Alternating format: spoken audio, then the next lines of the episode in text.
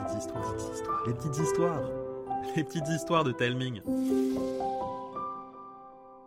Coucou les enfants. Aujourd'hui, on ne construit pas d'histoire, mais ne vous en faites pas. Dès jeudi prochain, après la diffusion du nouvel épisode des aventures de Zélie et sa mamie, vous pourrez m'aider à écrire la suite. En attendant, je vous propose de redécouvrir une histoire qui parle de l'incroyable pouvoir de l'imagination et qui s'intitule L'enfant masqué. Bonne écoute. Depuis que je suis tout petit, je sais que tout est possible. C'est grâce aux masques qui tapissent les murs de ma chambre. C'est mon papa qui les fabrique, avec du papier ou du carton, qu'il plie, découpe et sculpte. Avec ces masques, mon papa voyage partout dans le monde. Il les vend même dans des galeries. Pas celles qui sont sous terre, hein, mais ces sortes de magasins très chics, presque vides où des gens sérieux déambulent avec des yeux de poisson mort. Alors, quand ils regardent les créations de mon papa, leurs yeux, blasés de tout, se remplissent à nouveau de lumière et d'étoiles. Mon premier masque, je l'ai reçu pour mon troisième anniversaire. C'était un dimanche très triste de mois de juin. Il pleuvait fort et faisait si gris qu'on avait l'impression qu'on était la nuit. Papa m'a donné une grosse boîte ronde dans laquelle reposait un masque merveilleux. Avec ça, tu seras un vrai chevalier. Papa avait raison. Dès que je l'ai enfilé, tout a changé. Mon crayon est devenu une épée. La feuille sur laquelle je gribouillais, un bouclier. Mon bureau, un château fort. Ma chaise, une tour de guet. Le plancher de ma chambre s'était transformé en une vaste plaine accueillant un village de chaussures. Ma couette était devenue un volcan au sommet duquel un monstre de feu menaçait toute la vallée. Je me suis lancé dans un combat épique, mais la bataille a pris brusquement fin quand je me suis emmêlé les pieds et que le masque s'est déchiré dans ma chute. D'un coup, tout est redevenu normal. Papa m'a regardé avec un grand sourire. Alors, c'est pas génial? Trop, mais le masque est tout. Je suis désolé. Pas grave, je vais le réparer. Et puis, ça te dirait d'en avoir plein d'autres? Depuis ce jour, chaque semaine j'en ai eu un nouveau. J'avais institué un rituel. Avant d'aller à l'école, j'en choisissais un. À la maternelle, tout le monde voulait jouer avec moi pour me suivre dans mes aventures. C'est là que j'ai connu Simon, mon meilleur copain. Le seul à qui je prêtais mes masques. Ensemble, on était les rois. Pour le premier jour du CP, j'avais choisi mon plus beau masque, celui du dragon ninja. Dans la cour, j'ai entendu des murmures et des rires étouffés. Je n'ai pas vu Simon. En même temps, il y avait plein de monde. En classe, personne n'a voulu être mon voisin. À la récré, j'ai enfilé mon masque pour aller combattre des ombres maléfiques. On m'a bousculé, je me suis arrêté. Je me suis fait encercler par cinq garçons. Parmi eux, il y avait Simon. T'es bizarre avec ton masque. Il faut grandir. T'es juste jaloux parce que mes masques sont trop bien. Pas vrai, Simon? Laisse Simon tranquille, le fou. Va pas le contaminer. La brute m'a poussé si brusquement que je suis tombé. Simon a tourné la tête. Les moqueries ont fusé, puis la cloche a sonné.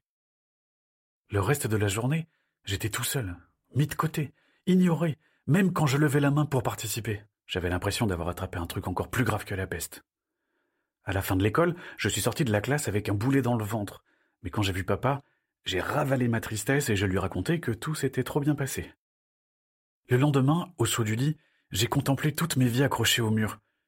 J'ai senti les larmes monter.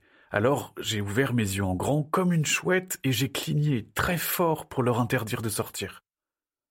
Au petit déjeuner, papa a remarqué que je n'étais pas dans mon assiette. J'ai descendu cul avec mon verre de jus de pomme pour me donner du courage. Il a levé un sourcil.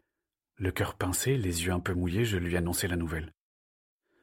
Je crois que c'est mieux si les masques restent à la maison, non? On t'a embêté? Non, non, non, c'est juste qu'il faut que je grandisse.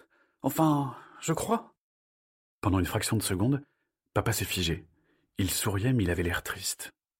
Il a soufflé un grand coup avant de poser sur moi un regard tout doux. Il m'a pris dans ses bras, ça m'a fait des frissons qui m'ont défroissé le cœur. Les vrais grands savent rester des enfants, mon chéri. Je l'ai serré très fort, juste avant de vider toutes mes larmes. Je suis allé à l'école, sans masque, l'esprit léger. D'un coup, je n'étais plus pestiféré. À la récré du matin, j'ai vu Simon avec les brutes. Il avait l'air tout gris et tracassé. Je suis allé le voir. Même pas tu lui parles, tu vas le contaminer. Ça va, je suis guéri, regarde. Et puis, j'ai un truc à dire à Simon. T'as oublié ton masque du jour? Non, je l'ai laissé chez moi. C'est fini, ça. Mais enfin, fallait pas. Comment tu vas faire pour vivre tes aventures maintenant? À la maison? T'as qu'à venir pour le goûter. On pourra jouer à être qui on veut. Vous aussi, si vous voulez.